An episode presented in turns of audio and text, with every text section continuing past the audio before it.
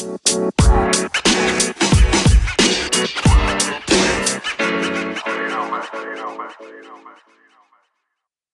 und herzlich willkommen zur heutigen Crypto News Updates Show. Wir fassen heute mal wieder zusammen, was die Woche über im Crypto Space passiert ist. Ich habe hier wieder Schlagzeilen für euch rausgesucht und die gehen wir jetzt einmal gemeinsam durch, damit auch du weißt, was die Woche passiert ist. Und zwar starten wir heute in Australien. Dort bereitet sich die Regierung auf größere Regulierungen von Kryptowährungen vor die generell den Finanzsektor betreffen, allerdings auch Kryptowährungen mit einbeziehen werden. Es wird sich hauptsächlich um Besteuerung von Kryptowährungen drehen, Anlegerschutz und wie digitale Banken quasi mit Kryptowährungen umzugehen haben und dass man sich dort auf die Börsen konzentrieren möchte. Also diese Sektoren sollen mehr Regulation erfahren. Die australische äh, Ministerin für Finanzdienstleistungen, Jane Hume ist ihr Name, möchte quasi, dass die Regierung sicherstellt, dass die Kryptoakteure in einem regulierten Rahmen arbeiten können, da die Akzeptanz der Vermögenswerte von Kryptowährungen immer weiter zunimmt, was natürlich dann ab einem gewissen Punkt auch die Regierungen ähm, ja, mehr auf den Schirm bringt, was dieses ganze Thema angeht und man sich zwangsläufig damit beschäftigen wird und muss. Ein Zitat ihrerseits, ich lese jetzt einfach mal wortwörtlich vor. Die Re Regierung kann nicht für Kryptowährungen garantieren, genauso wenig wie für ein Gemälde oder eine Unternehmensaktie und das sollte sie auch nicht. Aber wir können dafür sorgen, dass australische Börsen, Depotbanken und Broker in, in einem besseren und sicheren Regulierungsrahmen arbeiten. Das war ihre Aussage. Was das genau am Ende für uns als Privatperson heißt, die vielleicht investiert sind, wird sich zeigen. Ich sag mal so, wir sind jetzt keine Australier, aber es wird natürlich immer mal geschaut, was auch andere Länder machen, dass sich natürlich auch andere Länder daran orientieren unter Umständen. Dann sind wir in den USA. Dort hat sich die Football-Legende Tom Brady als großer Ethereum-Fan bekannt und ist wohl großer Fan von Ethereum wie auch von Vitalik Buterin und ist sehr begeistert von so NFT-Projekten. Ich denke mal, für Amerikaner ist das vielleicht interessant, wenn sich dort so eine Footballgröße zu Kryptowährungen bekennt, in diesem Fall halt Ethereum, dass das für die Fangemeinschaft wahrscheinlich um diesen Footballstar drumherum einen gewissen Impact haben wird. Dann hat diese Woche die Bank Goldman Sachs ihren ersten OTC-Trade von Kryptooptionen abgewickelt. OTC heißt Over the Counter. Das heißt, ein Over-the-Counter-Deal wird nicht an der regulären Börse gemacht. Du kannst es ungefähr so vorstellen, wenn du jetzt ein größeres Volumen handeln möchtest und die Leute kaufen jetzt für eine Milliarde ein, würden die den Preis damit so stark verschieben, dass sich der Einstiegskurs zu ihren Ungunsten verschieben könnte und deswegen ist so ein OTC-Trade, Over-the-Counter, für größere Investoren recht interessant, weil dort kann man quasi die Handelsbedingungen vorherein eigenständig festlegen und sagt, ich möchte zum Beispiel X Summe an Bitcoin kaufen, ich möchte dafür 40.000 pro Coin zahlen und dann kann man sich auf diesen Deal einigen oder nicht. Dieser Deal wurde hier wohl abgewickelt und das Ganze wurde mit der Kooperation von Galaxy Digital geschaffen. In Malaysia hat das Ministerium für Kommunikation gefordert, dass es eine Legalisierung von Kryptowährungen und NFTs geben sollte, weil man die Teilhabe von jungen Menschen in der Kryptobranche fördern möchte. Also man sieht, es gibt auch positive Bewegungen, dass man den Leuten die Möglichkeit geben will, in diesem Bereich tätig werden zu können. In den USA hat die Finanzaufsichtsbehörde SEC, steht für Security and Exchange Commission, eine Entscheidung aufgeschoben, wo es darum geht, einen Bitcoin-ETF aufzulegen. Dort wollten die Unternehmungen Wisdom Tree und One River ein Bitcoin-ETF auf den Markt bringen und diese Regulierung wurde erstmal verschoben, sodass dort keine Entscheidung getroffen werden muss und Wisdom Tree muss jetzt bis zum 15. Mai warten bis sie entweder ein Okay von der SEC bekommen oder nicht und die Unternehmung One River bis zum 2. Juni. Das heißt, diese zwei werden erstmal kein Bitcoin-ETF auf den Markt bringen können, aber das Rennen ist natürlich nicht vom Tisch. Dann ebenfalls immer noch in den USA. Dort hat ein texanischer Abgeordneter, Abgeordneter namens P.T. Sessions erklärt, dass das Mining, das Bitcoin-Mining in den USA zu einer gewissen Energieunabhängigkeit beitragen könnte. Das sieht man natürlich, habe ich glaube ich schon mal erwähnt gehabt, dass gerade auch Texas so gerne die Bitcoin-Metropole werden möchte. Sehr viele Miner haben sich mittlerweile auch in Texas angesiedelt, weil man die dort wirklich sehr willkommen heißt und immer wieder aus, den, aus dem Bereich von Texas positive Äußerungen zum Bitcoin-Mining bekommt, sodass man sogar vermutet, dass das die Energie in den USA sogar stärken könnte, wenn dort Kryptomining betrieben wird.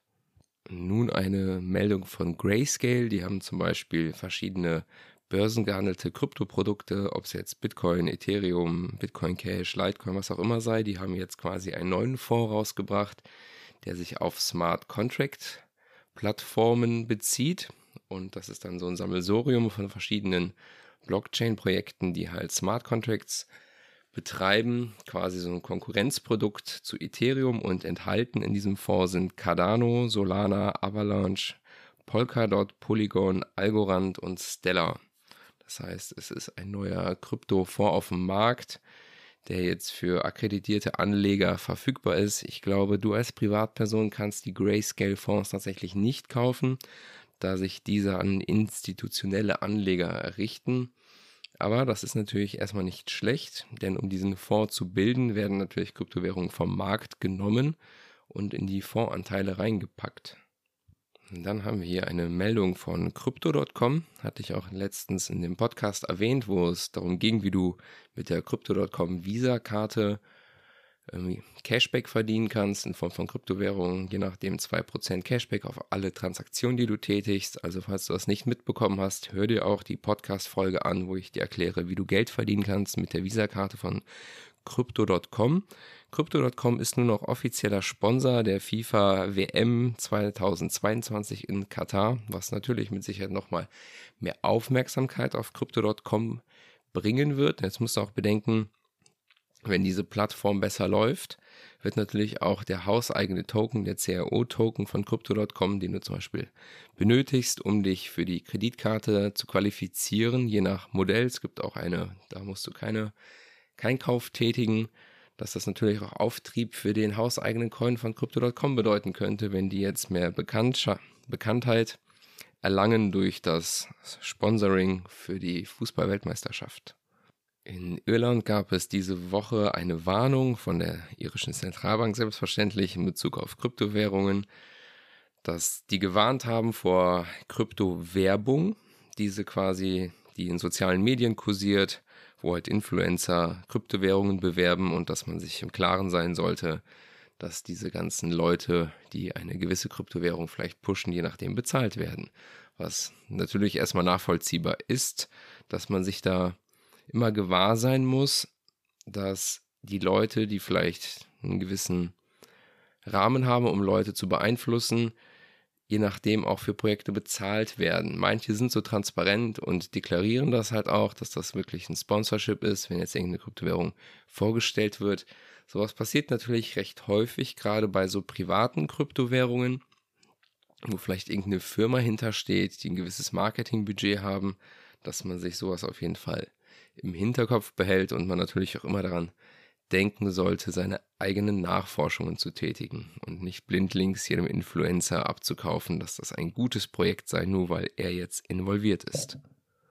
In Russland hat diese Woche ein hochrangiger Energiebeamter Pavel Sawalny bekannt gegeben, dass Russland auch durchaus nicht abgeneigt sei, Energieexporte in Bitcoin zu verkaufen. Das heißt quasi russisches Gas oder Öl durch die SWIFT-Sanktionen, die ja zurzeit bestehen, braucht man ja alternative Abwicklungsquellen.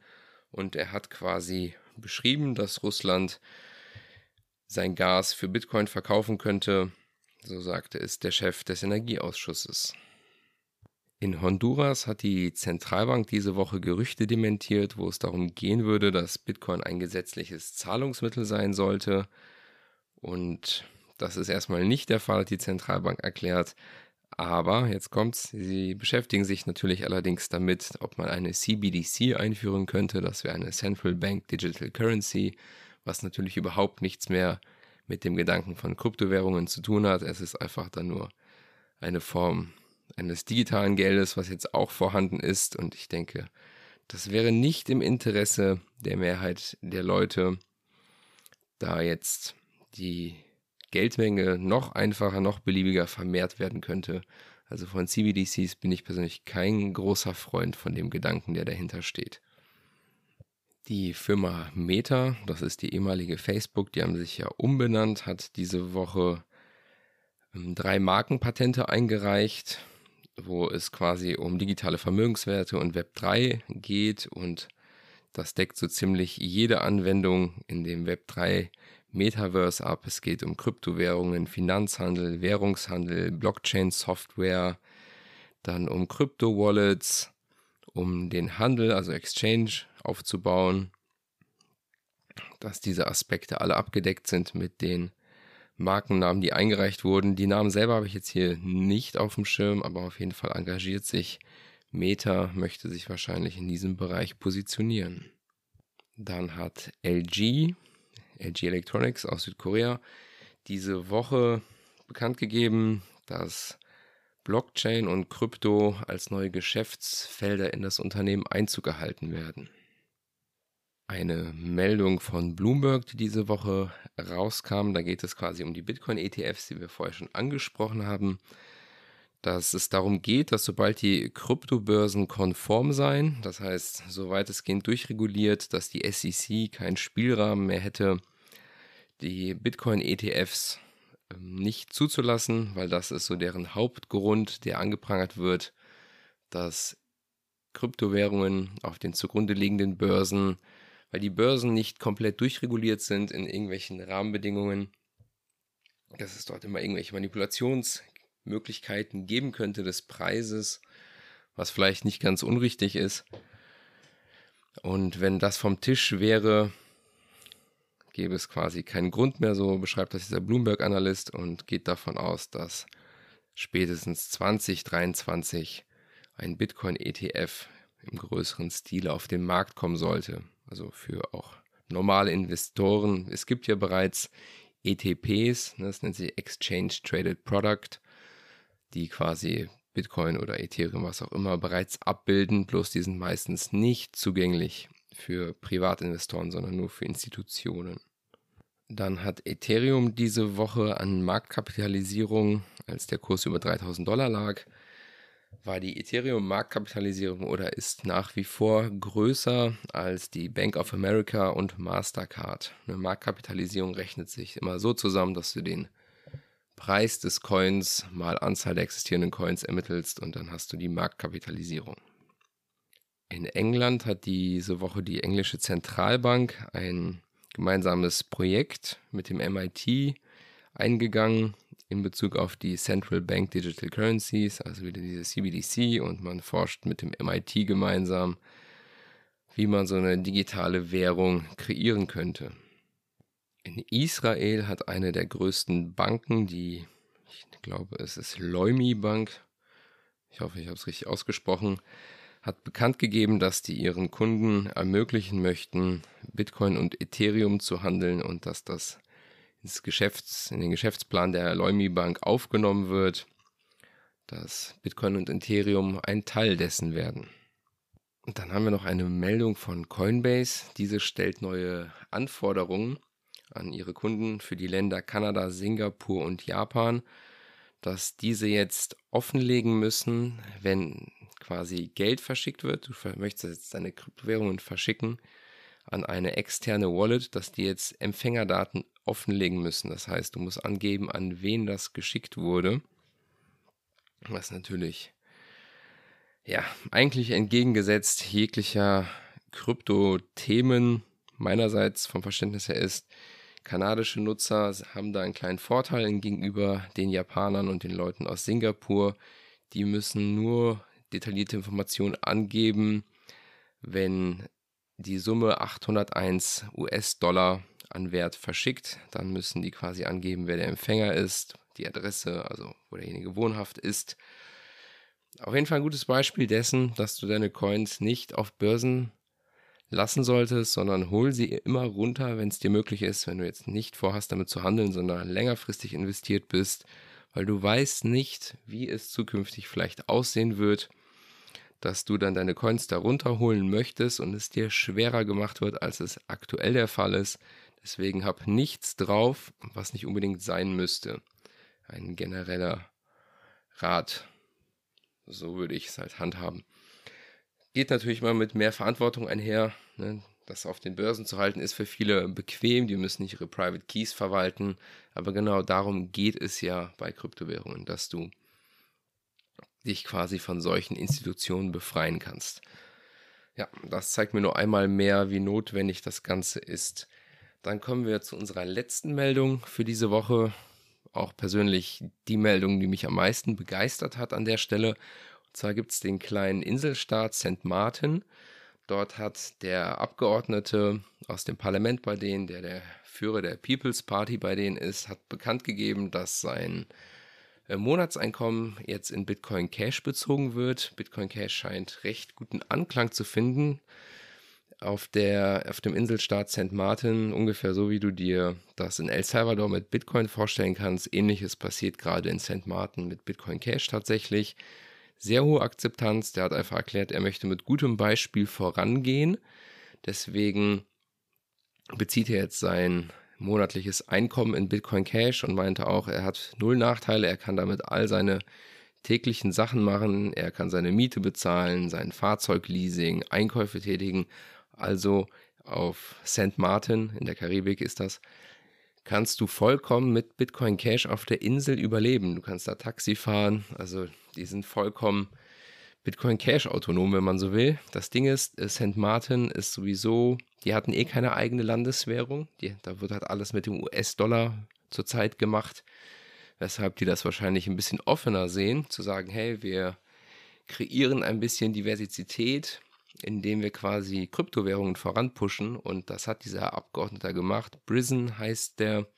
Und er möchte sich auch dafür einsetzen, dass Bitcoin Cash ein Legal Tender, also ein legitimes Zahlungsmittel auf St. Martin wird und zudem angekündigt, dass man möchte, dass es keine Capital Gains Tax gibt. Also du wirst nicht für deine Kursgewinne besteuert durch Kryptowährungen, was natürlich unglaublich praktisch ist, weil die Anwendung zur Zahlung mit Kryptowährungen ist natürlich erschwert, wenn das jedes Mal ein steuerpflichtiges Event auslösen würde, weil du ja ähm, Kapitalgewinne hast und indem man diese Sache quasi beheben würde, dass man keine Kapitalertragssteuer zahlen muss, wenn man das als Zahlungsmittel verwendet, macht es das natürlich unglaublich angenehm für die Leute dort. Ich bin wirklich sehr gespannt. Ich verfolge das sehr eng, was da los ist in St. Martin weil das mal wieder ein Paradebeispiel sein könnte, wie Kryptowährungen im Alltag aussehen könnten. Und die Leute scheinen dem sehr aufgeschlossen zu sein, dass dort eine freiwillige Adoption von Bitcoin Cash stattfindet. In El Salvador läuft es ja eher so, dass es verpflichtend ist für die Leute dort Bitcoin als Zahlungsmittel anzunehmen. Das heißt, die Leute haben es nicht aus eigenen Stücken getan und in St. Martin ist das halt dass die Leute es freiwillig machen, einfach weil sie den Mehrwert dahinter sehen, ein alternatives Zahlungsmittel zu haben. Also schau mal nach, da gibt es echt tolle Videos. Ich glaube, ich habe auch auf Telegram bereits ein Video gezeigt. Ich werde auch noch mal eins reinpacken. Entschuldige, Twitter meine ich, aber auf Telegram ebenfalls, wo man mal so ein bisschen sehen kann, was da los ist. Also wirklich spannendes Video, scheint eine sehr positive Entwicklung zu haben. Also in der Karibik generell läuft Bitcoin Cash BCH recht gut. Ne? Also ist sehr spannend. Das soll es gewesen sein für diese Woche. Ich wünsche dir auf jeden Fall noch einen schönen Sonntag, falls du es am Sonntag gehört hast. Ansonsten eine schöne Woche. Bis dahin, ich bedanke mich für deine Aufmerksamkeit und ciao.